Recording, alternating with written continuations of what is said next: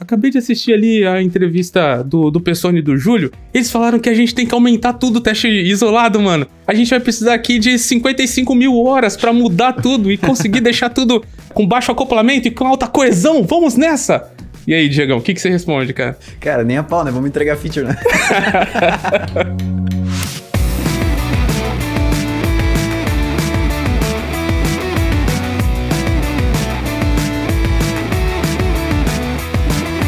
Fala Devs, beleza? Mais um episódio do Fala Dev aqui. Hoje eu tô aqui com o Júlio de Lima e com o Vini Pessoni.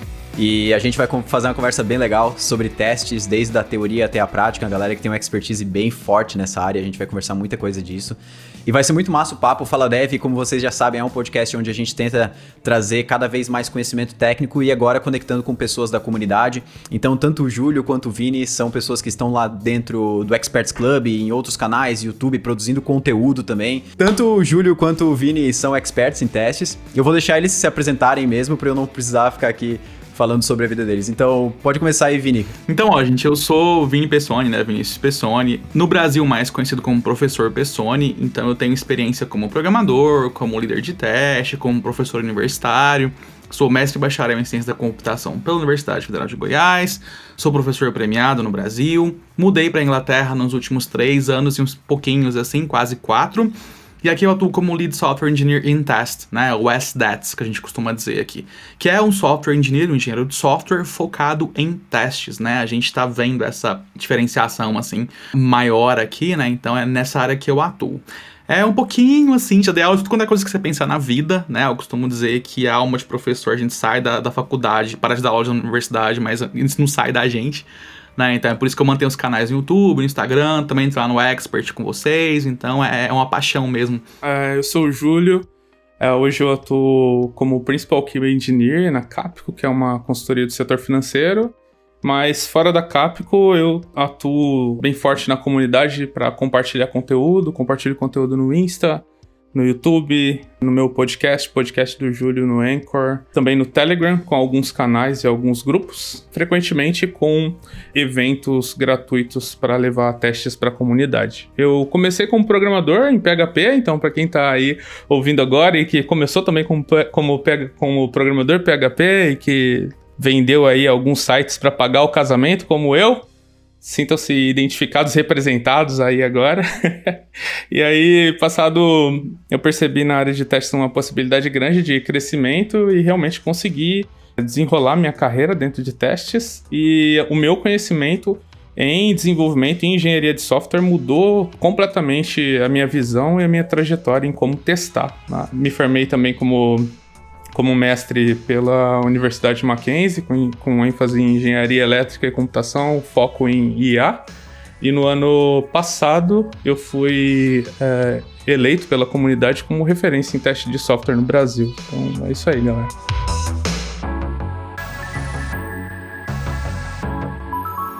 Quando a gente ouve falar de testes, né?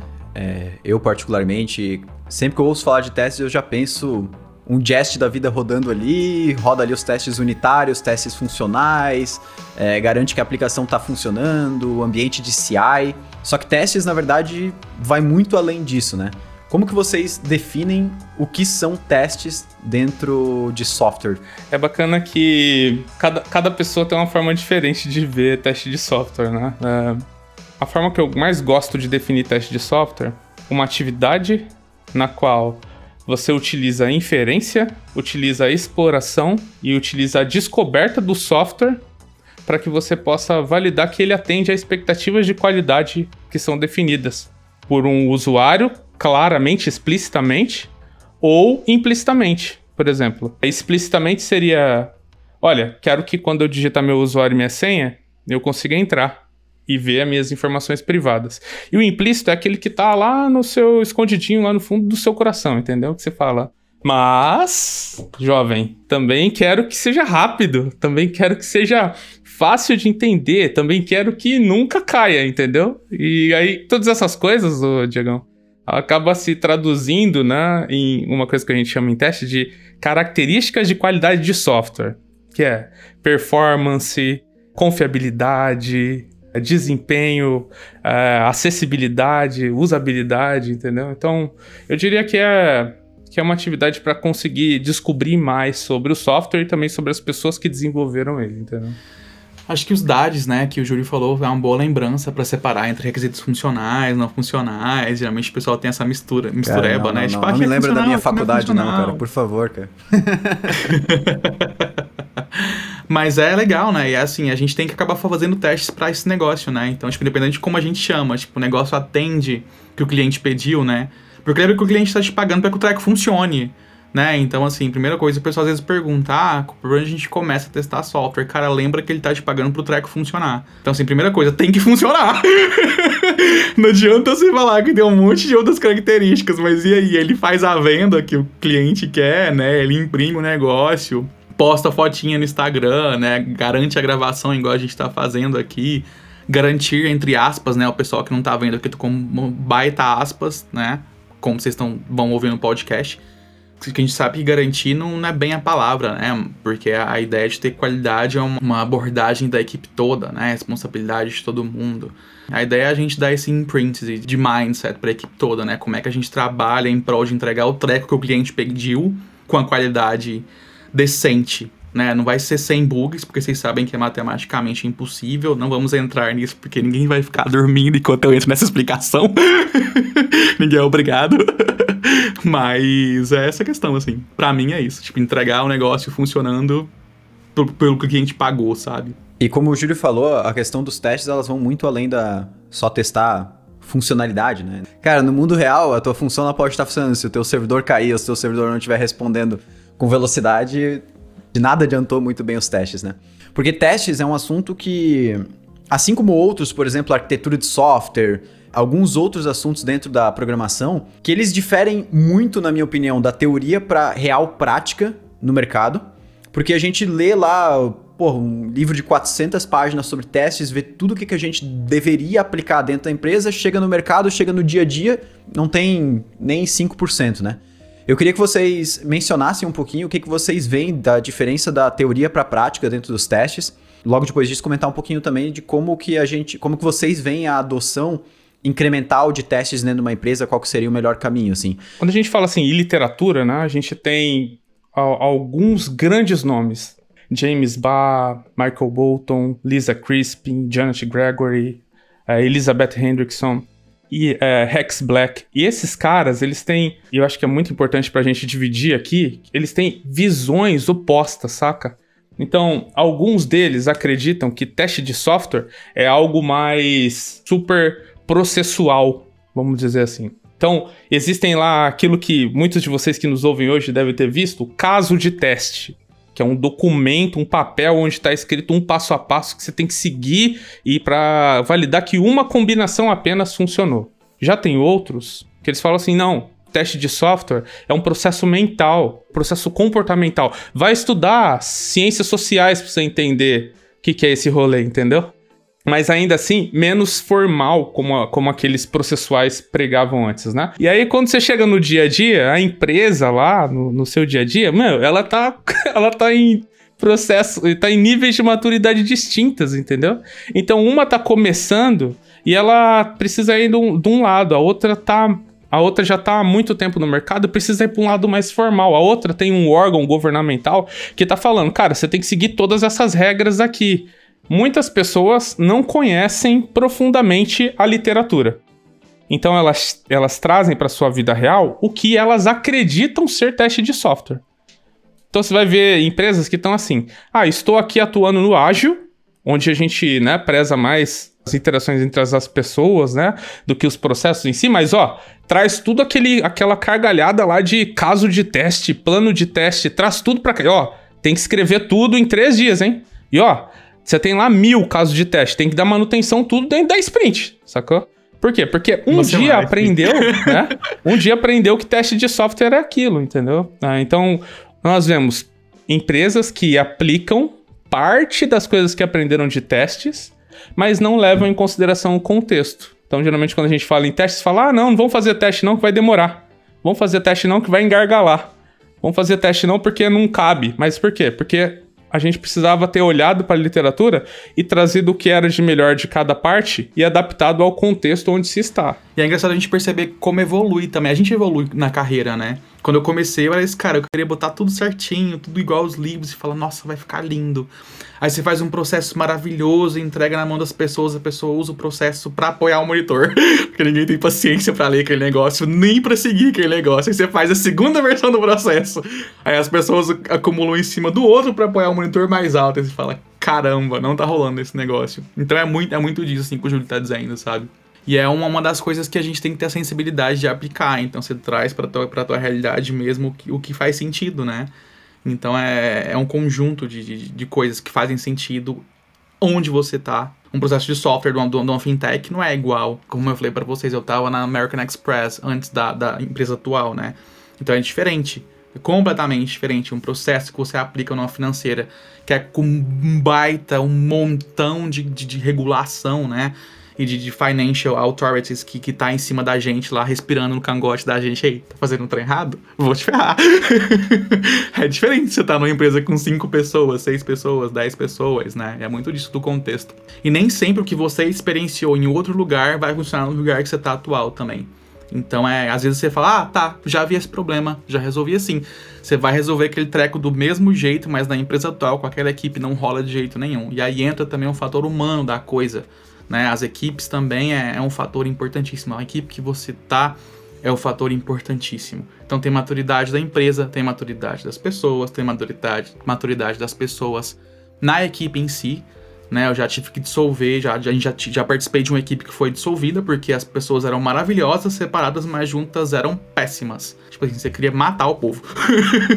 então não rolou. Essa equipe, assim, eu fiquei nela três meses, né? Porque não tinha o que você fizesse que dava certo aquele treco. Em teste, a gente tem um negócio chamado certificação. Diferente das certificações de desenvolvimento, elas envolvem não só o que é o produto do que você, que você produz, como sendo alguém que testa, mas também o processo, a mentalidade, etc. Né? Então, uma das, das questões relacionadas à mentalidade era que testadores testam e desenvolvedores desenvolvem. Então era uma segregação completa, assim, entendeu?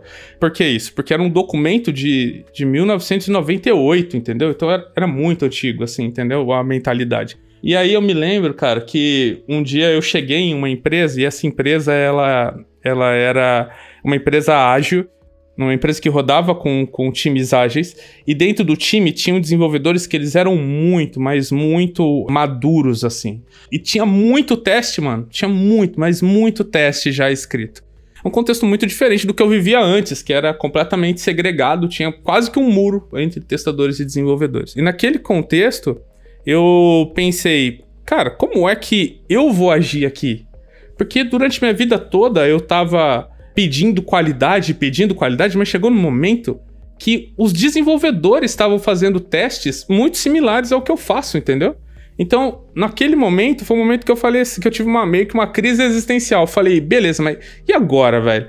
que, que é o meu papel aqui dentro desse contexto? Se os, se, os, se os, desenvolvedores conseguem testar, escrevem testes usando as ferramentas que geralmente eu utilizaria, sei lá, né, hoje em dia Cypress está utilizando uh, ferramentas para testar a UI como se fosse usuário, qual que é o meu papel? Não é simplesmente achar que qualquer fórmula, que existe uma fórmula mágica que vai caber para todos os contextos, não vai. A maioria das vezes você vai estar tá se deparando com o seu novo eu, que conhece todas aquelas técnicas, abordagens e estratégias de teste, tentando se adaptar para aquele contexto. Naquele momento que eu me deparei com isso, eu percebi que, cara, o meu trabalho agora era: eu vou desenvolver também. Também vou corrigir bug, também vou desenvolver feature e também vou fazer code review com a abrangência maior e vou influenciar o meu time para que eles entendam as práticas que eu faço na prática, em vez de simplesmente ficar pregando por aí o que, que, eles, que, que deveria ser feito. Não, vou fazer na prática aqui do seu lado, a gente vai codar junto e aí eu vou mostrar para você o que eu faço. E você, em paralelo, me, me, me atualiza das novidades. Muito massa a tua fala, porque tu escalou o teu trabalho como tester, meio que educando as outras pessoas a como testar. Dev geralmente gosta de ouvir coisas de outros ou outras devs, né? Geralmente dev é um bicho que ah, não, tem uma pessoa que só faz testes que tá me, querendo me recomendar como que eu deveria fazer as coisas aqui dentro. Agora não, tipo, o Júlio vai lá, coda junto, cria as features, faz os testes e mostra. Olha só como é que eu fiz os testes para as features que eu desenvolvi. Então as pessoas olham já com outros olhos, né? Pô, o cara desenvolveu a feature e mostrou como testar. Então é, um, é, é, um, é algo muito legal.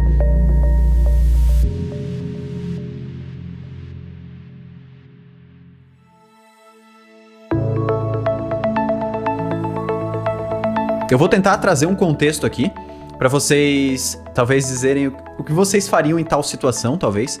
Então pensando assim, pense num contexto de uma startup que está aí beirando entre 10 a 20 pessoas trabalhando dentro de um time de desenvolvimento. E essa startup está querendo começar a trabalhar com testes. Vamos dizer que ela ainda não trabalha com testes, né? O que, que vocês dão de recomendação? Assim, quais os tipos de teste que tem que iniciar? Ou tem que ter uma pessoa ali dentro, como por exemplo, como um Júlio, como um Vini, já nesse estágio, para ajudar a, a, empresa a, a, a trabalhar com testes? Qual que seria o caminho das pedras para uma empresa desse tamanho começar a trabalhar com testes ali dentro? Tanto front-end quanto back-end, eu acho que é irrelevante a questão do, do ambiente em si. Eu costumo olhar de baixo para cima, né? É meio a abordagem que eu acho legal de olhar. Porque geralmente quando fala, ah, teste automatizado, a pessoa pensa no quê? Eu quero clicar nos botões tudo, meu Deus, eu vou automatizar tudo, vou clicar em tudo. E aí você pensa, putz, espera, calma, não é por aí, né? É, na verdade, você começar a automatizar tudo de cima para baixo, você começa no sorvetão, né? Que é um antipadrão, né? Então, o ideal seria a gente começar de baixo para cima. Ai, pessoal, como assim de baixo para cima? Por onde você começa no software? Você não começa a programar da parte menor para maior, você não começa das unidades, né? Então, mesma ideia. O que, é que você vai testar na unidade? O que você vai testar de integração? O que você vai testar de componente? Qual arquitetura você vai ter nesse negócio, né? Seu software é lá um monolitão dinossaurico, gigantesco, tudo grudado. Já tem alguma, alguma arquitetura um pouco uh, refinada, é três, la three layers, né? Três layers ou já está em microserviços. Então você vai subindo, vai chegando. Ah, componente, tá? Beleza. Quantos componentes tem, né? Quantos microserviços tem? Tem um, tem dois, tem três, tem quatro. Vai subindo na pirâmide. Quando a gente fala pirâmide, que é pirâmide de teste, viu, gente? Não é pirâmide financeira, não. pirâmide do teste, que eu quero dizer. ou automação do teste, né? Dá uma pesquisadinha lá. Esse termo já está popularizado, mas é, às vezes o pessoal confunde a significância de cada coisa, né? Mas a ideia é que a gente tenha a maior quantidade de testes nas partes mais baixas da pirâmide, ou seja, unidade, integração, componente. Eu, eu colocaria assim, a forma mais simples é, pirâmide de teste é isolamento ou não isolamento. Quando você está escrevendo um teste no Jest e que você está colocando, tá usando mocks ou stubs para separar aquele pedacinho de código de todo o resto, isso é o que chamam de unidade. Ou seja, é o máximo isolado possível, mano. Você tem um pedacinho de código, seja ele o que for, cara, e você isola ele. Só que olha só, vamos, vamos, vamos por um segundo parar de pensar numa function. Vamos pensar agora num component. Você foi lá e isolou o component, beleza? Ele é gráfico. E veja, lá em cima da pirâmide tem alguns pesquisadores que falam que é a UI. O component é a UI, não é? É a interface gráfica. Se você vai lá e isola completamente o componente do browser em si e você testa ele sozinho, você também está testando no nível de unidade. Então, o conceito de unidade, ao meu ver, ele não é simplesmente pensar numa function. Ele é pensar num componente isolado. E você isola os componentes de diversas formas, com diversos tipos de mocks diferentes ou stubs diferentes, em qualquer nível que você tiver. Então, hoje em dia, quando a gente fala, quando a gente pega uma. Vamos, vamos pensar numa test, numa story. Você pegou numa story, e nessa story você tá, lá tá dizendo para você criar, sei lá, uma, um novo botão super mágico que quando a pessoa clica, ela ganha saldo e já compra sete produtos tudo junto, entendeu? Você isolou aquilo, você tá na camada lá embaixo da unidade, entendeu? Então você pode escrever, cara, muita coisa lá dentro, velho. Muita. Por quê? Porque vai rodar rápido, vai rodar sem dependência, vai rodar de uma maneira lindamente para você isolar onde tá o problema, entendeu? Então, quando o Vini fala, olha primeiro para essa base, a gente tá dizendo assim para você, isole as coisas e o seu teste vai rodar super rápido, cara. Integrado, integrado assim. Não, ó, eu vou pegar, eu tenho 20, 20 microserviços. Eu vou juntar dois, vou colar os dois. Em vez de usar um, um mock, eu vou colar os dois. E vou ver se eles funcionam bem, mano. Funciona bem? Sucesso. Vou colar mais um. Pum. E aí você vai colando mais um. E quando fala end-to-end, -end, é assim: cola todos os 10. Agora pensa, você tem 10 microserviços e você tem três front-ends. Dois, é, um iOS e um Android criado com React Native, por exemplo, um, um front-end web criado com React, conectado num back-end for front-end, conectado com 10 microserviços. Qual que é o custo que você tem de conectar tudo isso, cara? E deixar todo o estado pronto. Porque quando a gente fala de testes, tem um conceito, um fundamento que é assim: o teste deve ser feito com estado controlado. Cara, para quem desenvolve com React, sabe o quanto é difícil controlar estado, velho. Pelo amor de Deus. De uma aplicação, mano. Agora pensa você fazer isso com toda essa, essa infraestrutura que eu falei para vocês. É muito difícil, entendeu? Por isso que o Mark Call lá atrás falou assim, mano, cuidado. Quando você for falar de end-to-end, -end, é pouquíssimo. Por quê? Porque você vai conectar tudo, vai ser mega difícil você preparar isso, entendeu? quase impossível. É, quando eu vou falar sobre testes também, eu gosto, cara, isola tudo, faz testes unitários. Claro, teste de integração ali, tá desenvolvendo um monolito, vai testar ali o back-end, eu acho até mais simples de fazer, principalmente para quem tá iniciando com testes, ainda não tem tanta prática com mocks, com stubs, até o teste de integração eu acho que ele dá um pouquinho mais de facilidade para quem quer iniciar nesse mundo, né? Porque meio que você roda um ambiente, fica mais lento o processo de testes, mas para quem tá começando ali, que ainda é um projeto pequeno, eu acho que não vai dar grande diferença.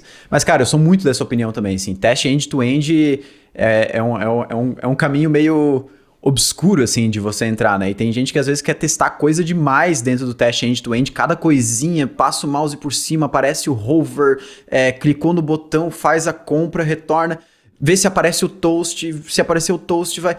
Cara, assim, é, é muita coisa e realmente o custo para levantar um ambiente desse todo para rodar o teste, porque se for para ser teste end-to-end, -end, realmente tem que ser end-to-end, -end, né? Não é end-to-end, é end-to-end pela metade, né? Não é porque a gente sabe que o teste isolado ele vai, né, vai ser muito produtivo e muito bom para nossa stack, para feedback que vai ser rápido. Cara, é, é o que eu quero. Eu quero que se eu fiz alguma calgadinha aqui, eu quero saber rápido o que foi que aconteceu, né? Só que a gente também tem que pensar que se a, quando a gente isola coisas, a gente também tem que não testar tudo integrado depois, porque senão foi uma perda de tempo, né? Mas você precisa cuidar bem dessa integração entre as camadas, porque senão fica difícil de você depois conseguir levar aquilo que está funcionando de maneira unitária lá para frente, né? Para prod, entendeu? Então, Testes de contrato é um bom, uma, boa forma de você fazer isso. Pensar bem nos seus testes integrados, porque tem muita gente que pensa assim: ah, o teste integrado é só eu pegar tudo que tá mocado e tirar e trocar por, por integrado. Não é, porque vai demorar pra caramba, cara, o, tudo aquilo para rodar. Não é, é você escolher o que é principal. E aí eu te dou um exemplo para vocês que estão em casa para ficar mais fácil, que é assim, ó. Pensa numa, numa interface de API REST, ok? E ela tem dentro dela a função, sei lá, tem 30 regras de negócio que pode acessar com um endpoint só. Só que o endpoint ele tem saídas para você. Ela, ele te dá um 200, ele te dá um 201, ele te dá um 204, te dá um 400 e um 400, um 422. É isso que você tem que testar no, na integração. Porque o que tá dentro da bolinha lá, que é o produto o, sob teste, ele você testa de maneira funcional com outras diversas formas. Mas a integração ela é muito importante também. É isso que eu queria uhum. registrar. É, é, um, é um conjunto, né? Não é a questão de, de procurar uma solução para tudo e simplesmente usar aquilo para resolver todos os problemas, né? Eu acho que é, é mais a questão de entender a, a pirâmide, como vocês falaram, o que precisa estar tá mais completo. Testes isolados, testes de componentes, como vocês falaram. Depois, a gente passa ali para os testes de integração, teste de serviço, teste de contrato, teste de end-to-end, -end, como vocês falaram, que vai subindo o nível. Né? Só que eu, eu, eu, acabo vendo que na comunidade, às vezes, as pessoas fazem a pirâmide meio que ao contrário, assim, começa tudo com teste end-to-end, -end, por exemplo, um Cypress da vida, roda alguma coisa, já sai consumindo tudo, para depois partir para os testes que são mais difíceis, na minha opinião, de implementar quando o software já está pronto feito sem testes. Que, porque quando o software já está pronto, feito sem testes, para conseguir isolar é, tudo, como o Júlio falou, talvez para as pessoas vai ser muito mais difícil, vai ser mais dolorido, talvez, né? E até difícil de vender a ideia. Meu, por exemplo, hoje você atua num papel de liderança, né, Diego? De tecnologia, entendeu? Pega o Diego, põe uma, em uma, uma corporação que tem um monolito gigante, dá para ele as mesmas as métricas de as metas de quarter do, de quanto é a evolução do, do produto de software como um todo e fala: Ô Diego, cara, acabei de assistir ali a entrevista do, do Pessone e do Júlio. Eles falaram que a gente tem que aumentar tudo o teste integrado, ou teste isolado, mano. Ó, vai ser rapidinho. A gente vai precisar aqui de 55 mil horas para mudar tudo e conseguir deixar tudo com baixo acoplamento e com alta coesão. Vamos nessa! E aí, Diegão, o que, que você responde, cara? Cara, nem a pau, né? Vamos entregar feature, né?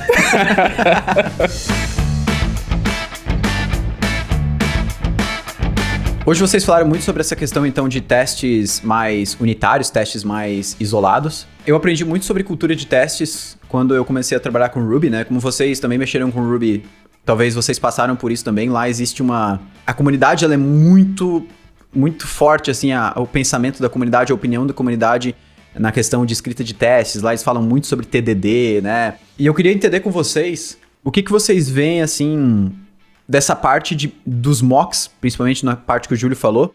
Porque quando eu testava lá muito com Ruby, a gente tinha até um termo que a gente falava para isso que é code smell, né? Uma parada, cara, quando tu via um teste que tava usando mock demais, tu podia sentir que aquele teste não tava testando nada no fim das contas, né? Às vezes a pessoa coloca mock em tanta coisa, o teste não tem como falhar, porque nunca vai mudar o, o, que, o que foi enviado, assim. Vou falar um pouco que é meu contexto nos últimos três anos, né? Que eu tô atuando mais em back-end nos últimos três anos aqui em Londres, né? Na Inglaterra. Microserviço, cara. 38 microserviços na plataforma. Você vai testar esse treco. Não, não tem como você sobreviver sem mock. Como é que você vai, às vezes, é, instanciar 38 microserviços na tua máquina? Não vai vai explodir. Ah, meu, meu Mac, meu Mac é, sei lá, fodástico, né? Com perdão da palavra. Mas não dá, sabe? Então, ah, entra cluster Kubernetes, a gente vai lá instanciar esses 38 coleguinhas lá num cluster, mas aí fica 15 minutos para instanciar o cluster para cima. Aí falha um treco, mais 15 minutos para destruir o cluster, mais 15 minutos para instanciar o cluster. Então fica infinita essa, essa questão de, de, de, de, instanciação, né? É, isso no teste de integração com certeza, né? Desculpa te interromper, Vini. Mas eu digo, hoje a gente vê algumas. Até algumas arquiteturas de software que têm a ideia de tornar o software mais testável, né? Ele ser mais fácil testar. A gente vê, por exemplo, a, dentro de back-end, o pessoal aplicando inversão de dependência, essas coisas assim. Vocês acham que, até certo ponto, aplicar esses conceitos consegue diminuir a necessidade, digamos assim, de mocks ou não é recomendável? Porque eu vou dar um, um exemplo muito prático para vocês, tá? Se vai ver qualquer conteúdo hoje de falando sobre, sei lá, clean architecture, alguma coisa assim, você vai ver, geralmente a pessoa cria lá o repository para acessar o banco de dados, né, que vai fazer as consultas e tudo mais. Aí a pessoa vai rodar um teste de integração, sobe um banco ali para rodar os testes juntos, ou vai rodar um teste unitário, a pessoa às vezes cria ou moca o repositório, né? E, e moca o resultado que aquele repositório vai dar, ou cria um repositório fictício, digamos assim, né? Que é um repositório que ou ele só armazena os dados em memória, ou nem armazena, só retorna ali é, qualquer coisa. É claro que tem coisa que não tem como fugir do mock, né? Vai, vai, vai se conectar com um serviço externo, umas coisas assim, tem muita coisa que não, não tem como fugir, mas eu queria entender mais a, a opinião de vocês em cima de como, como o teste está associado também com a forma que tu arquiteta o, o software que tu está desenvolvendo. Só para concluir, a ideia é que para mim é para agilizar, sabe? Eu acho que agiliza seu dia a dia, sabe? Mas não pode piorar a qualidade do teu teste, sabe? Porque senão acaba chegando naquele nível de que não tá testando realmente nada. Mas é isso é experiência. No meu ponto de vista, assim, é experiência. E eu acho que em contextos de microserviços, por exemplo, está testando integração ou você está testando componente, né? É um dos níveis de teste que a gente estava falando da pirâmide agora, que é o teste de componente. Você quer testar o teu único microserviço, né? Você vai mocar as dependências, então não vai ter como fugir. Descendo o nível, é experiência, cara. Depende do tipo de, de, de interação que você está avaliando.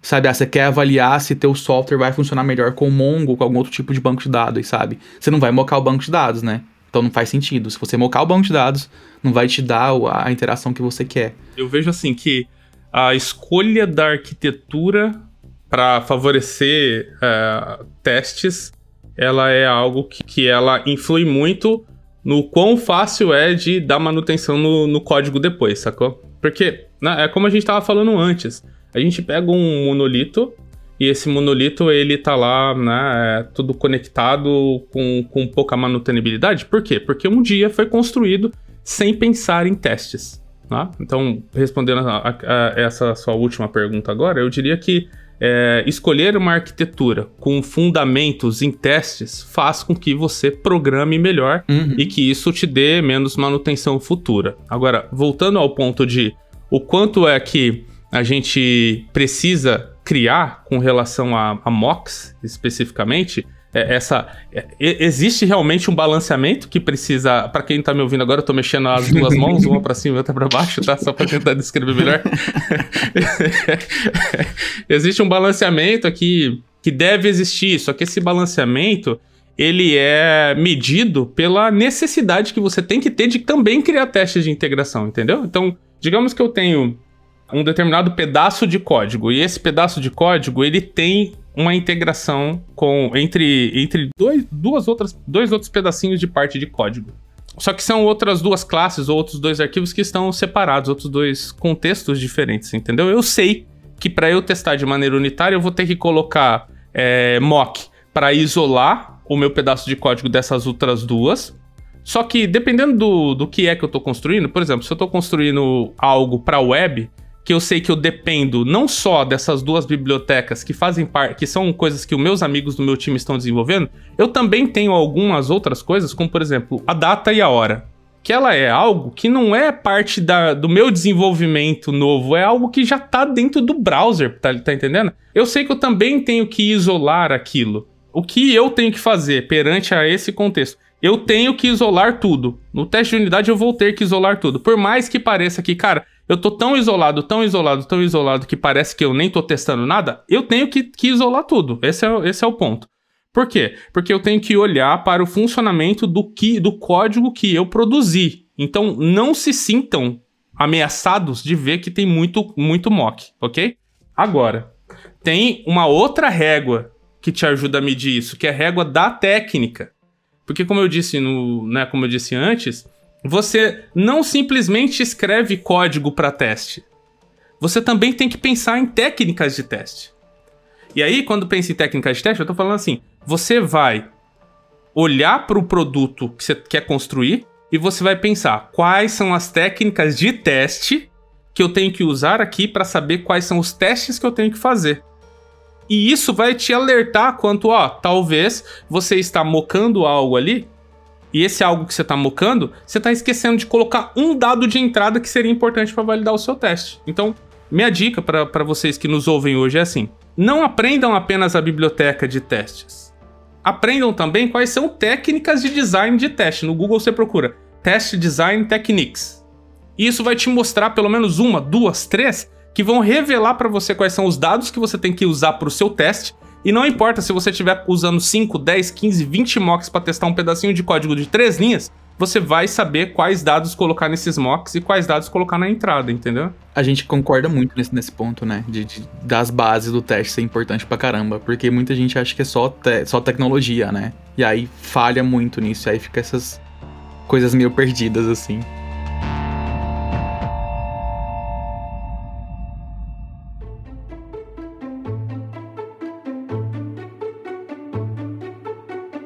A gente. A, o Júlio até fez aquela brincadeira comigo, né? De falar, tipo, pô, tu vai falar com o teu time aí que vocês têm que começar a desenvolver teste e tal, vai demorar 55 mil horas vamos ver se alguém quer realmente aplicar, né? Algum líder quer aplicar. Que dicas vocês dariam, cara, para alguém que tá ouvindo esse podcast, que tá mais num, digamos, num cargo de liderança, que precisa adicionar testes na cultura da empresa? Como que aborda isso com o time, como que traz isso de uma maneira que consiga exemplificar o real caso de uso e também que consiga inserir isso na cultura, porque a gente sabe que isso é um grande problema, né? A gente vê, hoje eu tenho muito contato com as pessoas que estão programando dentro das empresas e a maior, digamos, reclamação quando vem no ponto testes é, cara, não adianta eu desenvolver testes, porque se eu desenvolver, o meu gestor vai falar que eu perdi tempo, que eu deveria estar tá fazendo features novas, né? É uma briga eterna esse negócio, né?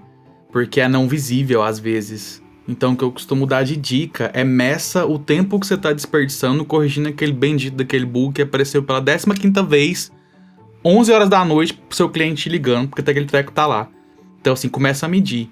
Né? Se você não tá anotando esses trecos, não tá mantendo um rastreamento desses bugs, você vai achar, não, é desnecessário. Teste desnecessário, vamos focar a pessoa para fazer feature porque feature dá dinheiro. Aí você não lembra daquele treco lá que rebentou bem no dia do aniversário da tua filha, estava lá atendendo o cliente quando tua filha tá lá cantando parabéns, sabe? Ver quantas pessoas teve envolvida, que é uma conta que ninguém faz.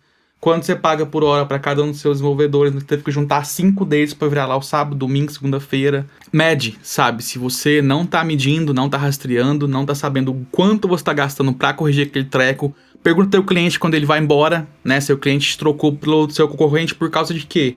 Né? Alguns não vai te responder, mas alguns vai te falar que o sistema é uma porcaria, que eu odeio aquele negócio, não aguento mais ver aquela porcaria daquela tela que eu te pedi para corrigir cinco vezes e o bug tá lá. Ou você me fez perder, sei lá, um milhão de reais por causa de um centavo que você converteu errado, como eu já vi aqui fora acontecendo.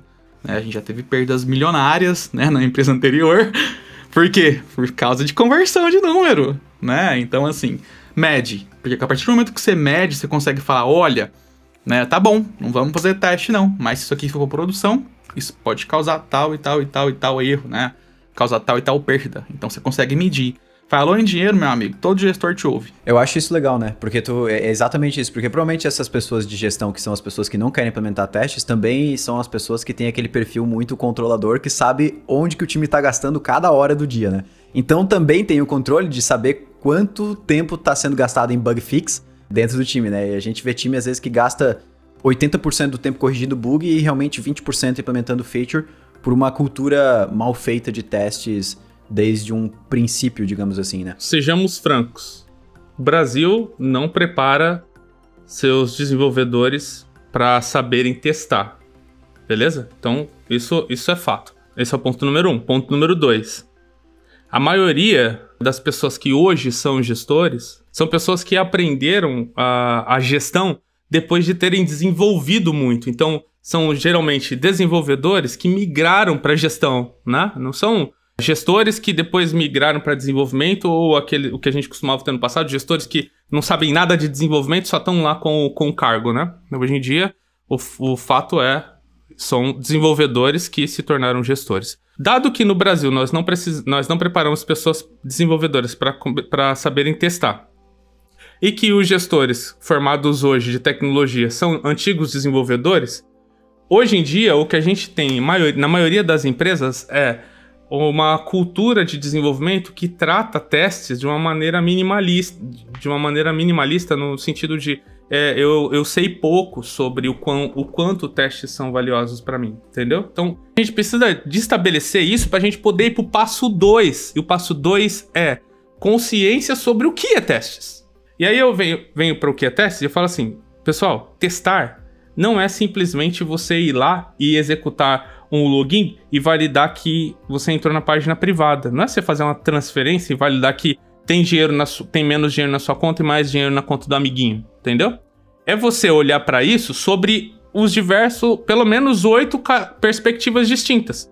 Se ele funciona, se ele tem desempenho, se ele é confiável, se ele é, ele é seguro, se ele é compatível com as versões que, que deveria, se ele, é, se ele é interoperável. A gente tem algumas características que a gente tem que olhar. E quando a gente olha para isso, a gente fala assim: o que é que isso traz de benefício para dentro do meu time? E quem é de tecnologia, gestão de tecnologia, não tá olhando pro. pro desculpa, não, não tá olhando, generalizar isso é muito forte, mas na maioria das vezes tá olhando para a saúde da arquitetura, porque a gente quer deixar tudo legalzinho para que quando negócios vier pedir para nós para mudar algo, que seja fácil de mudar. Se, se a gente está pensando, é, se, se, nós, como gestores, estamos pensando em saúde da, da, da arquitetura, saúde da infraestrutura, saúde da engenharia de software e da arquitetura, testes é algo que guia você para esse caminho. Você meio que constrói um contrato sem ficar dando chibatata nas pessoas e falando: Vai, escreve teste, escreve teste, escreve teste. Não, quando você fala assim, ó, menos, acopla, menos acoplamento, mais coesão. Quando falou isso, você nem precisa falar e coloca testes, a pessoa já vai falar: "Caraca, agora dá para testar". Meu, uma coisa que eu nunca pensei, agora dá para fazer, dá para testar. Caraca, que da hora. E ó, escreve testes, daí que eu entro no ponto do Vinícius. E ó, se você escrever isso, todo mundo vai ter mais tempo para ficar com a família, todo mundo vai ter mais tempo para codar coisas legais e não ficar codando essa merda de, de bug, porque codar bug é horrível, fazer refactory é chato. Mas não, agora que você está construindo a arquitetura de uma maneira saudável, dá para você construir essas coisas, entendeu? Então, você quer alcançar o seu sonho do quarter, de fazer com que a sua, do que a sua arquitetura saia de 15% saudável, segundo as suas métricas, para que ela vá para 25% mais saudável, você constrói com testes. Isso vai fazer com que você melhore. Vai melhorar todos os seus números. Vai melhorar a, a questão de, de o quanto o cliente está satisfeito com a, com a plataforma. Vai, vai melhorar cobertura, vai melhorar quantidade reduzida de retrabalho, vai, re, vai reduzir o refactoring, vai aumentar a velocidade, o lead time assim sucessivamente, entendeu? Então, lembre-se, tá, gente? o Brasil não prepara desenvolvedores para testar. Então não simplesmente ouça esse episódio, esse trecho aqui do episódio e fala: "Ah, beleza, galera de desenvolvimento, agora todo mundo tem que testar". Meu, eles não vão saber, cara. Você só tá plantando sonhos. O passo a passo é: Pessoal, quanto de testes vocês sabem de unidade, de, inter, de regressão visual, de performance, de segurança? Quanto vocês sabem desses testes? Ah, cara, sei pouco. Beleza, então vamos, triar, vamos criar uma trilha de conhecimento em testes que vai ajudar eu, gestor, a alcançar o meu, a minha meta do quarter, sacou? Então, respondendo a duas perguntas atrás, né? Que você perguntou sobre se traz alguém, se não, eu acho que cabe muito no que o Júlio falou agora, ó. Muito, muito do conteúdo é porque falta mesmo, né? Às vezes o pessoal não é ignorância no sentido de, ah, a pessoa é burra, não é? Porque às vezes falta mesmo, né? Eu lembro que na, na, na, quando eu dava aula, nenhuma das faculdades que eu dava aula e nenhum dos cursos que eu dava aula tinha teste. Eu tava mudando a grade para incluir teste. E assim, não foi muitos anos atrás, gente. Foi o quê? Quatro anos atrás. Então, assim. E não, eu fiz também, eu fiz bacharel em sistema de informação e também em nenhum momento a gente falou sobre testes em qualquer grade, nenhum, nada, assim. A gente não criou um teste. Nem foi incentivado a criar. Mas é por isso também que o Júlio e o Vini estão aí para ajudar a gente nesses conteúdos de testes aí no Brasil. E, é por isso é muito importante ficar de olho que essas pessoas aí estão fazendo, porque é, é um conteúdo baseado não só na teoria, como a gente falou lá do começo, não só na leitura de livro e vamos aplicar o que, que a gente leu aqui, sem contexto, sem nada. Cara, vamos pegar o que a gente aprendeu na prática e vamos mostrar para as pessoas o que que, o que, que dá para ser aplicado em cada contexto, né? Isso é muito massa.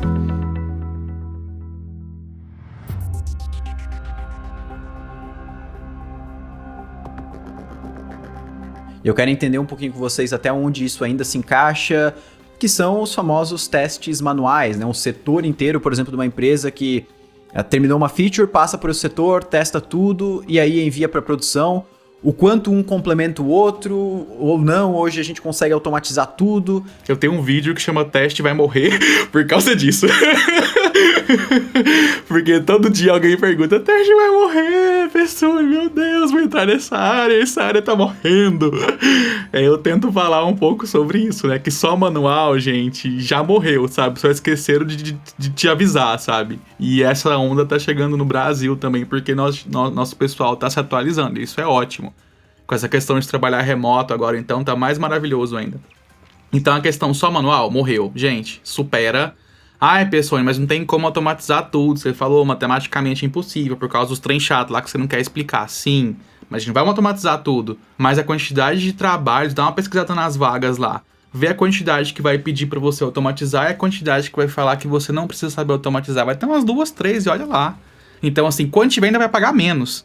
Então, para que cargas d'água você não vai aprender a automatar? Tem meio de programar. Então, essa questão é que a gente tem que ser um profissional mais completo. Não tem muito. É, o que ser feito, sabe? É, é, o que temos e porque também não escala, né? Teste manual não escala. É factível você ter 20 desenvolvedores e dois testers, igual o Júlio tava falando de bottleneck, né? De gargalo agora ali atrás. Não é factível, gente. A má notícia é, tipo, morreu, só esqueceram de avisar, né?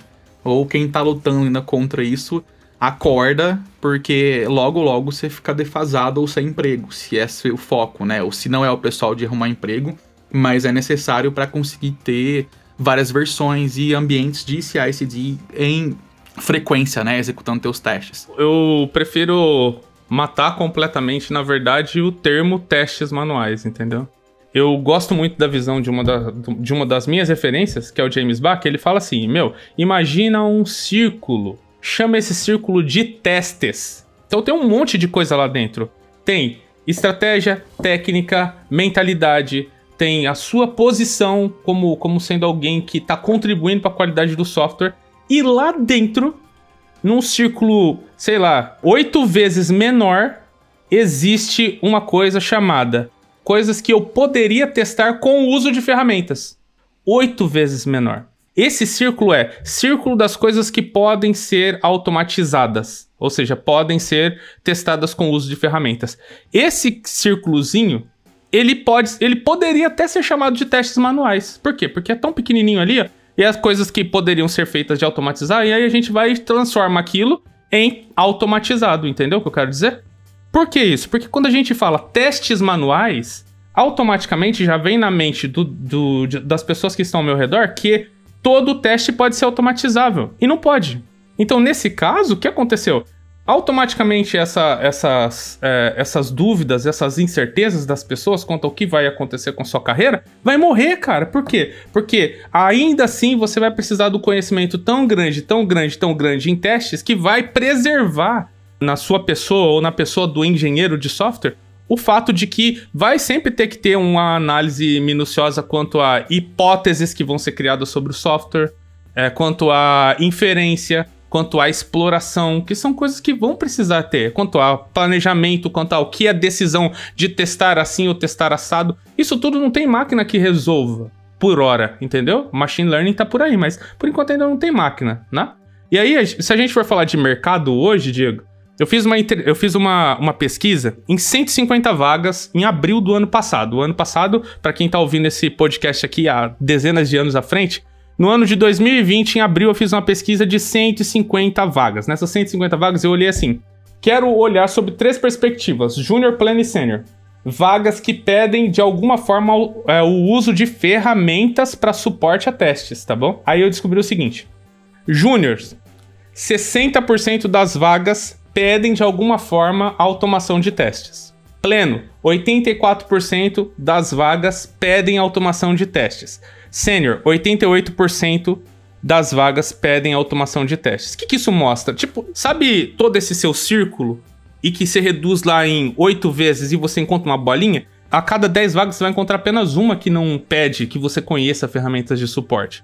Só que daí, ô Diegão, eu não sei se você já viu, mas quando a gente vai para DevOps, tem lá uma tabelinha chamada uma tabela, é tipo aquela tabela de química, sabe, que tem todos os componentes, tabela periódica das ferramentas de, de DevOps. Em testes é a mesma coisa. Você tem que aprender tudo? Não. Você tem que olhar para o seu redor, e essa é para testadores ou para desenvolvedores que gostam de testes. Olha para o seu redor. Qual é a stack que você tem? Ah, minha stack é em, é em JavaScript. E a gente tem algumas coisas em escala. Você não vai olhar para tudo quanto é ferramenta, cara. Você vai explorar o que você tem de ferramenta de testes ali dentro. Ah, e aí você aprende aquilo. Ah, Júlio, eu não gosto de programar. Aprende apenas a linguagem que tem no seu time. O, o JavaScript e o Scala. Porque isso já vai te ajudar. Você vai poder trocar com eles, eles vão te ensinar e você vai ensinar eles, entendeu? É, quando fala em testes né, é, feitos com suporte à ferramenta ou não, lembre-se disso. 88% das vagas para sênior e 60% das vagas para júnior. Cara, você tem que aprender a usar essas ferramentas. Quais? Aquelas das quais estão mais próximas de você. E isso é, o é mais do que o suficiente, entendeu?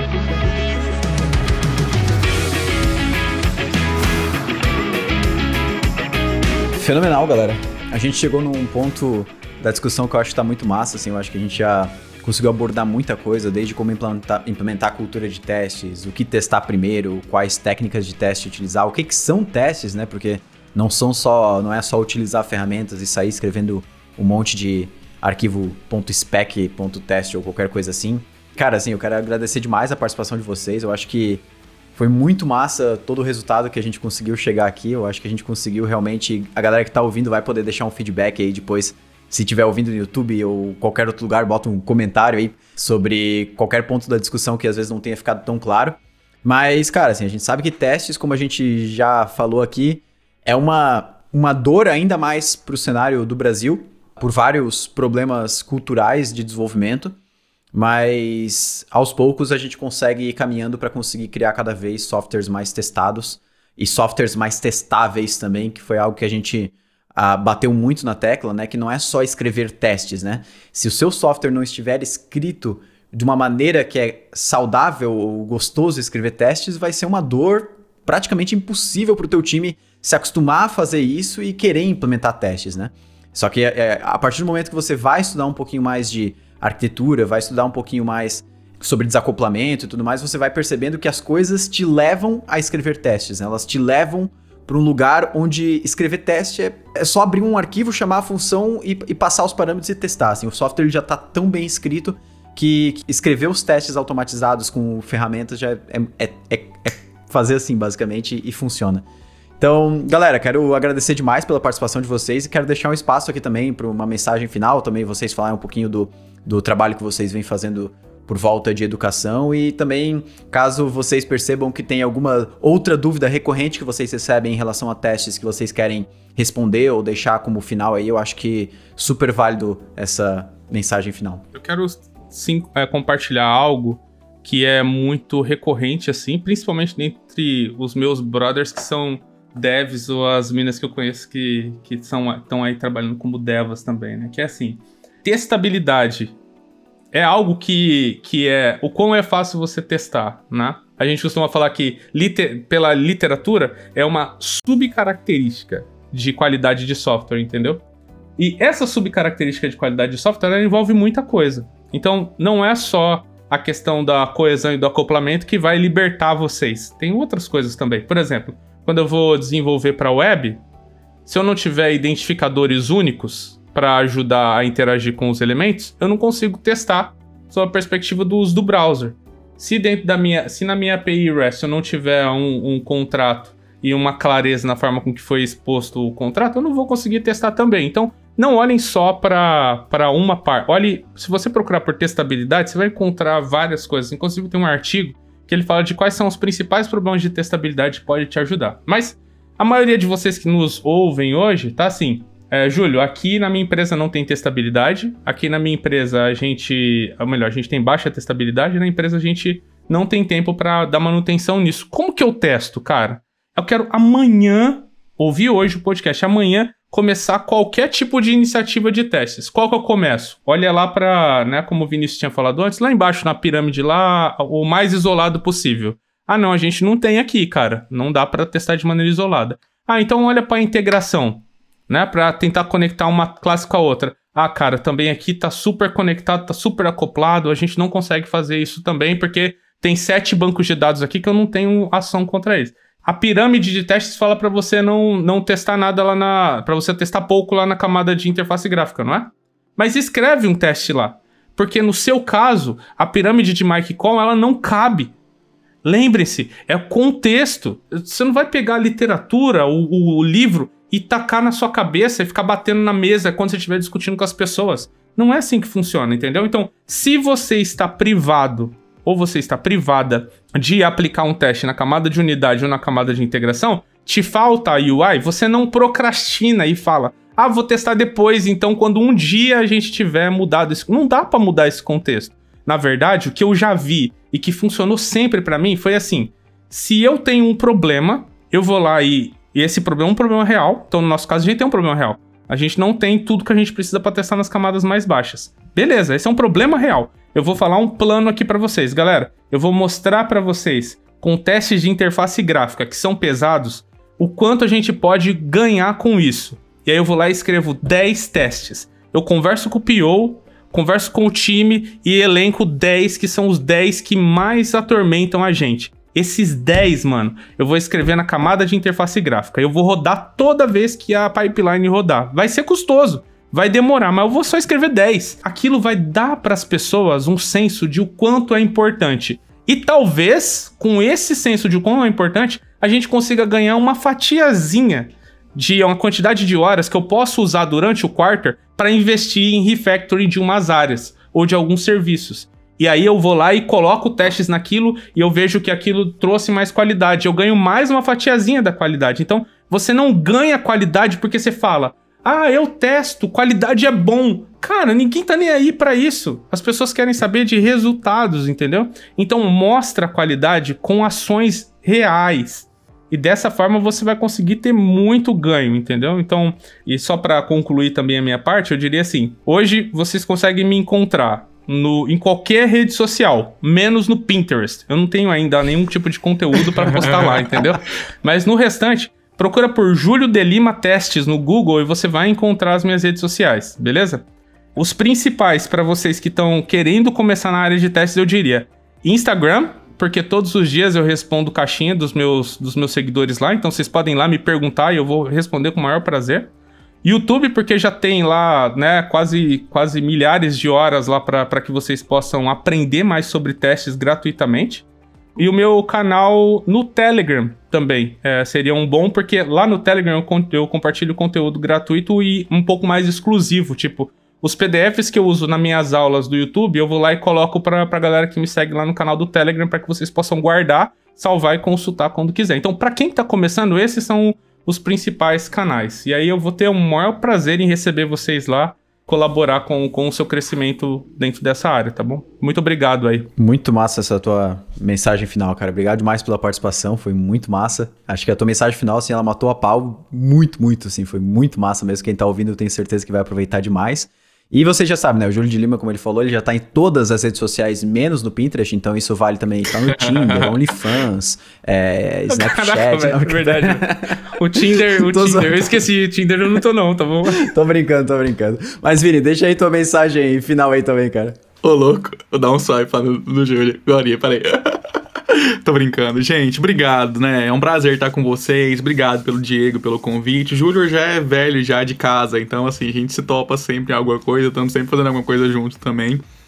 Acho que não dá para acrescentar muito mais que o que ele falou de mensagem final ficou muito bom. Nem vou, falar, nem vou dar outra que vai que fica pior e fica feio. vou só agradecer mesmo. Vocês me encontram no Instagram também, vocês sabem que é minha rede principal. Tem YouTube também, com 300 milhões de vídeos também por lá. Telegram também. É fácil de me achar também, gente. Não tem muitos Vinícius Pessoa no mundo, não é fácil de me achar, tá? O canal é Pessoanizando, mas Vinícius Pessoa você acha no Google também é bem fácil.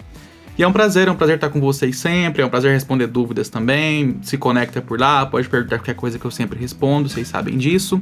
E é um prazer, prazerzão mesmo. Se quiser falar de teste, processo, ou o que vocês quiserem falar, vocês sabem que pode chamar. Tamo aí. Obrigado demais pela participação. Obrigadão, gente. Um abraço. Valeu.